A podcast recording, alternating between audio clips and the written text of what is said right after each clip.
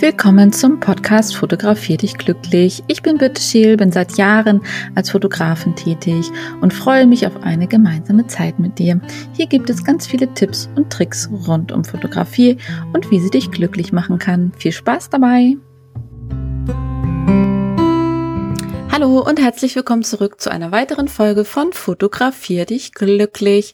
Ja, schön, dass du wieder da bist. Es tut mir leid, dass wir eine kleine Pause hatten, aber ich war leider an Corona erkrankt und lag richtig, richtig flach und hatte wirklich so gar keine Stimme.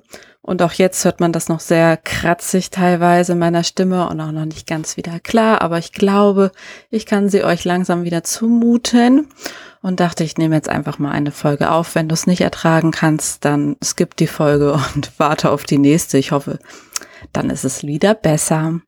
In meiner heutigen Folge möchte ich mich ganz gerne mit dem Frühling beschäftigen, beziehungsweise mit den Blüten und den Blumen, die gerade überall blühen. Es ist eines der wunderschönsten Fotomotive, die wir meistens direkt vor der Nase haben und manchmal tatsächlich gar nicht so beachten. Manche sind da ja ganz, ganz fleißig, Blumen zu fotografieren und Blüten zu fotografieren und äh, manche interessiert es gar nicht. Und vielleicht kann ich dich ja heute dafür begeistern, es mal auszuprobieren oder wenn du das bereits machst, machst, dir vielleicht ein paar Tipps dazu geben, ja, wie deine Bilder vielleicht noch ein bisschen spannender, noch interessanter werden und das dich ein bisschen in der Fotografie weiterbringt. Genau. Fangen wir einfach mal an. Also der Sommer steht vor der Tür. Ähm, wir haben jetzt den, die erste Hitzewelle gerade hinter, hinter uns gebracht und ähm, die Flora und Fauna äh, explodiert da draußen und ähm, ja, alles fängt an zu blühen. Die Pollen sind leider auch unterwegs, aber ähm, also ich als Allergiker denke dann immer, muss das unbedingt sein? Ja, aber ähm, es ist tatsächlich einer der einfachsten und schönsten Zeiten im Jahr, um zu fotografieren, weil man muss tatsächlich nicht lange suchen, um etwas zu finden, um es zu fotografieren. Also egal, ob man jetzt einen eigenen Garten hat oder auch nur eine Wohnung, ähm, weil überall sind Sträucher und Blumenbeete oder Blumenfelder. Also wir kennen ja alle die Blumenfelder, ähm, wo wir Blumen abschneiden können und dann Geld entsprechend hinterlassen. Auch da kann man zum Beispiel ganz, ganz toll Blumen und Blüten fotografieren.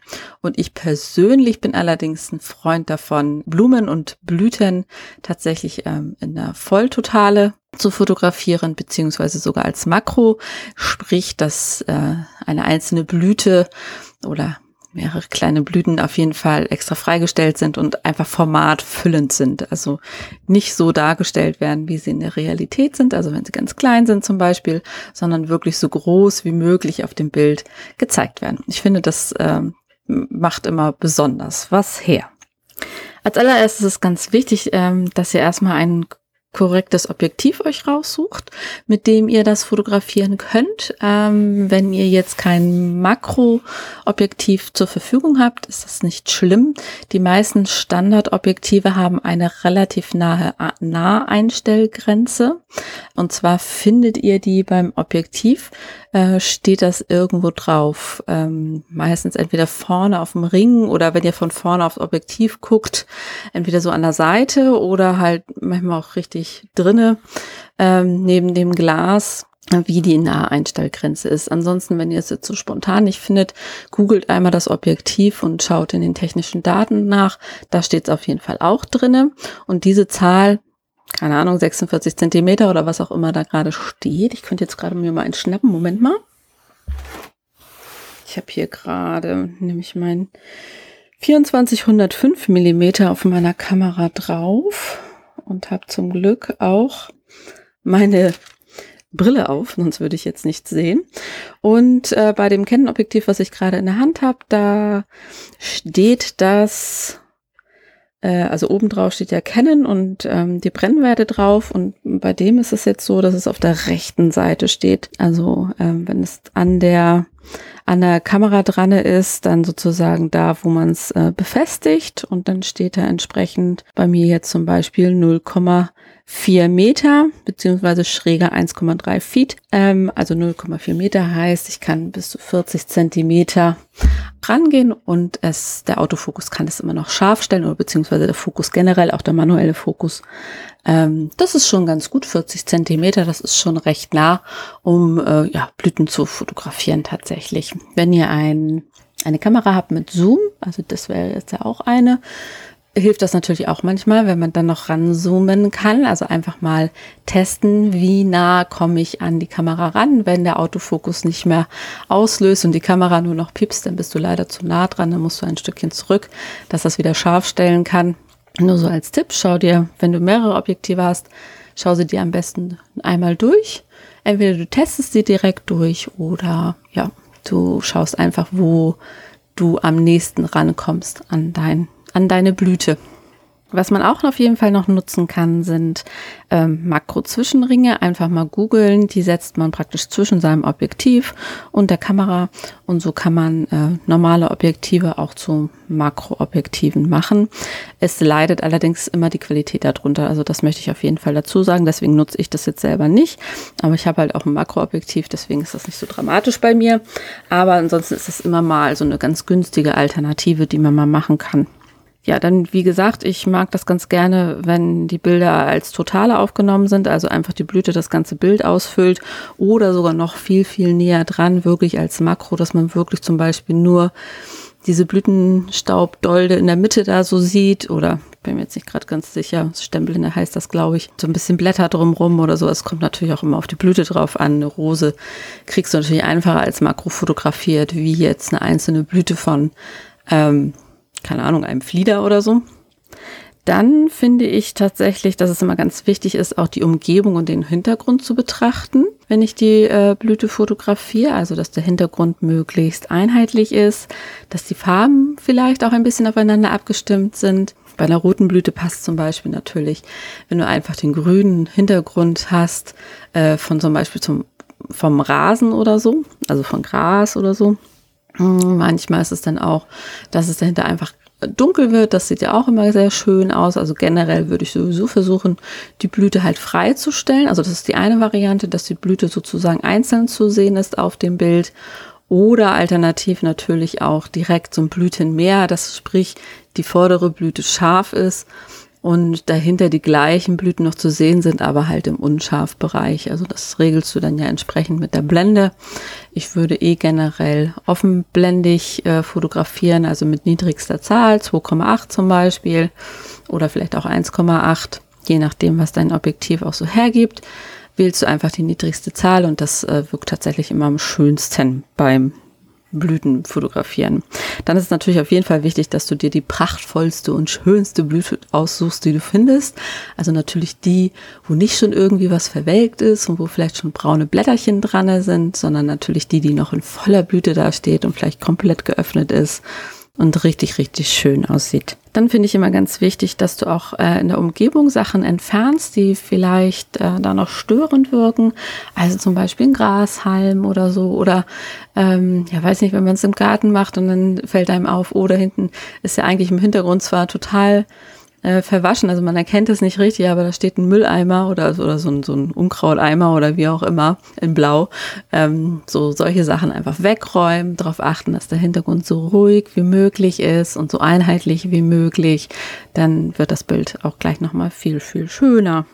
Dann ist es immer ganz wichtig, dass du dich vielleicht auch ein bisschen um die Blüte herum bewegst, weil nicht immer können wir natürlich den Hintergrund beeinflussen. Also macht es manchmal Sinn, dich ein bisschen um die Blüte herum zu bewegen. Also gerade wenn sie an einem Strauch hängt, ähm, wie es dann am schönsten aussieht, aber auch theoretisch, wenn du einen Löwenzahn fotografierst auf dem Boden, dass du vielleicht mal so ein bisschen drumherum herobst und schaust, wie der Hintergrund denn am schönsten wirkt, einfach mal ausprobieren. Aber das finde ich auch tatsächlich sehr, sehr wichtig, ähm, das auf jeden Fall nochmal zu machen und natürlich auf jeden Fall auch die Perspektiven zu wechseln. Also aus ganz, ganz tiefer Perspektive. Ähm, die Kamera vielleicht sogar richtig auf den Boden legen. Die haben meistens jetzt ja auch alle so ein Klappdisplay, ähm, was man dann hochklappen kann. Dann geht man in den Live-View, dann kann man da das äh, Bild arrangieren vom Bildaufbau her. Oder natürlich auch einfach mit flach auf den Boden legen. Das geht natürlich auf jeden Fall auch. Oder äh, alternativ auch ein Stativ gerne benutzen. Dann kann man natürlich etwas höher gehen. Äh, man kann auch von ganz oben sozusagen fotografieren, also so frontal von direkt oben. Zum Beispiel bei so einem Löwenzahn geht das natürlich auch super gut, weil die ja einfach auch direkt nach oben guckt, sage ich jetzt mal so von der Blüte her. Also einfach auch wirklich mal die Perspektiven wechseln und mal verschiedene Dinge ausprobieren. Und äh, man glaubt gar nicht, wie eine kleine Blüte, ein kleiner Löwenzahn auf dem Boden unterschiedlich aussehen kann, nur weil man irgendwie einfach mal die Perspektiven gewechselt hat, einfach mal ein bisschen drumrum gegangen ist, einen anderen Hintergrund da hat. Also das ist schon viel, viel machbar. Ja, beim Makro würde ich jetzt sagen, ist es tatsächlich immer super wichtig, dass ihr auf jeden Fall ein Stativ benutzt. Also ihr müsst sowieso sehr, sehr kurze Belichtungszeiten benutzen, weil natürlich der Wind die Blüte auch immer gerne so ein bisschen hin und her bewegt. Ihr seid ja einfach draußen und ähm, je näher man rangeht, umso schneller sieht man das und ihr wollt ja ein knackig scharfes Bild haben. Ähm, und ansonsten ja, beim Makro würde ich eigentlich sogar immer ein Stativ empfehlen, um halt wirklich dieses extrem scharfe Bild zu bekommen. Da gibt es ja auch schon ganz günstige Stative, also müsst ihr jetzt nicht super viel Geld ausgeben, wie ihr halt möchtet, aber das würde ich euch auf jeden Fall ans Herz legen. Und Makro bedeutet ja, dass man ganz, ganz nah an die Blüte zum Beispiel rangeht. Ähm, ja, dass vielleicht einfach nur von einem Blatt der Blüte zum Beispiel nur noch was zu sehen ist, nur ein Ausschnitt von dieser ganzen Blüte. Also da kann man auch ganz toll mitspielen. Dann ist es natürlich aber auch möglich, statt Totale und Makro einfach ähm, ja ein ganzes Feld zu fotografieren. Da würde ich immer einen Ticken höher gehen, dass man einfach dieses Meer an, an, an Blüten einfach auch sieht. Also ähm, vielleicht hinknien oder hinsetzen, äh, wenn man jetzt zum Beispiel ein Tulpenfeld hat oder ein Mohnblütenfeld oder so. Ähm, das kommt natürlich auch immer drauf an, geht das irgendwie noch in die Senke oder geht das nach oben oder so. Also müsst ihr mal so ein bisschen ausprobieren. Und ähm, das sieht natürlich auch richtig, richtig toll aus.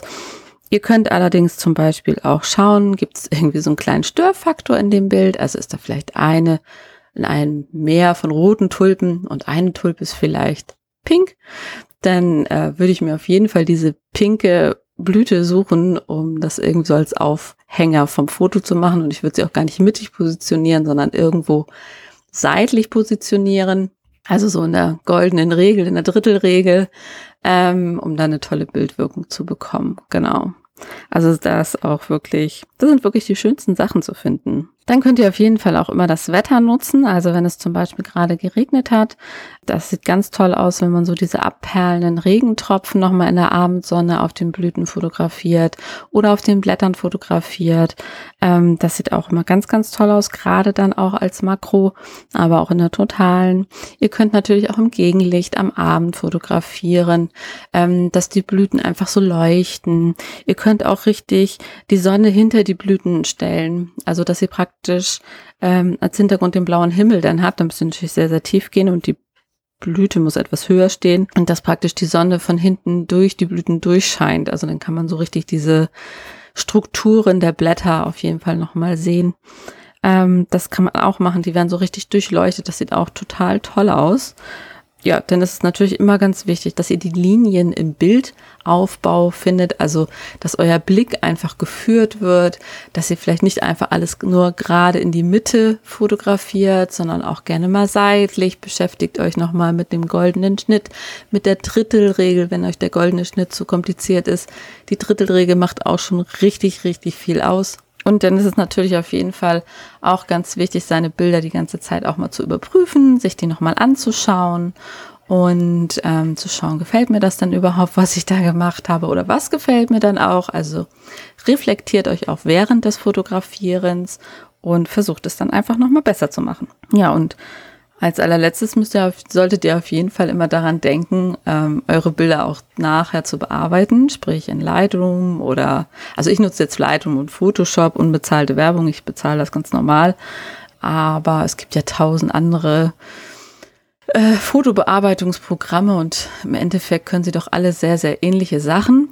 Aber da wäre es auf jeden Fall ganz, ganz wichtig, dass ihr nochmal mit den Kontrasten spielt, mit den Lichtern, mit den Tiefen, um einfach noch mehr Tiefe dem Bild zu geben oder noch mehr was Besonderes, sage ich jetzt mal, dass ihr da stolz auch nachher drauf seid. Ja, und dann fangt gerne an, sucht euch eure Fotomotive. Das kann auch gerne mal der Löwenzahn sein, der sich durch den Asphalt geschoben hat dass ihr mal richtig schön in die Tiefe geht und guckt euch in eurem Garten um, guckt euch beim nächsten Spaziergang um, nehmt einfach die Kamera mit und fangt einfach mal an. Also das äh, bringt immer am meisten Spaß, gar nicht irgendwie großartig sich zu überlegen, hm, was könnte ich denn, sondern einfach mal ganz spontan losgehen, Kamera in die Hand und anfangen zu fotografieren. Denn tatsächlich Blüten und Blumen kann man von Frühjahr bis Winter fotografieren.